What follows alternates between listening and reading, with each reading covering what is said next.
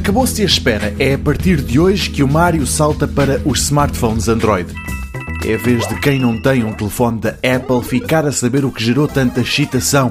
O Super Mario Run foi lançado em dezembro do ano passado, na altura exclusivo para os iPhones. De então para cá foram registados cerca de 80 milhões de downloads e agora que a versão 2.0 do jogo está aí, ela abre portas àquele que é o sistema operativo mais usado nos smartphones.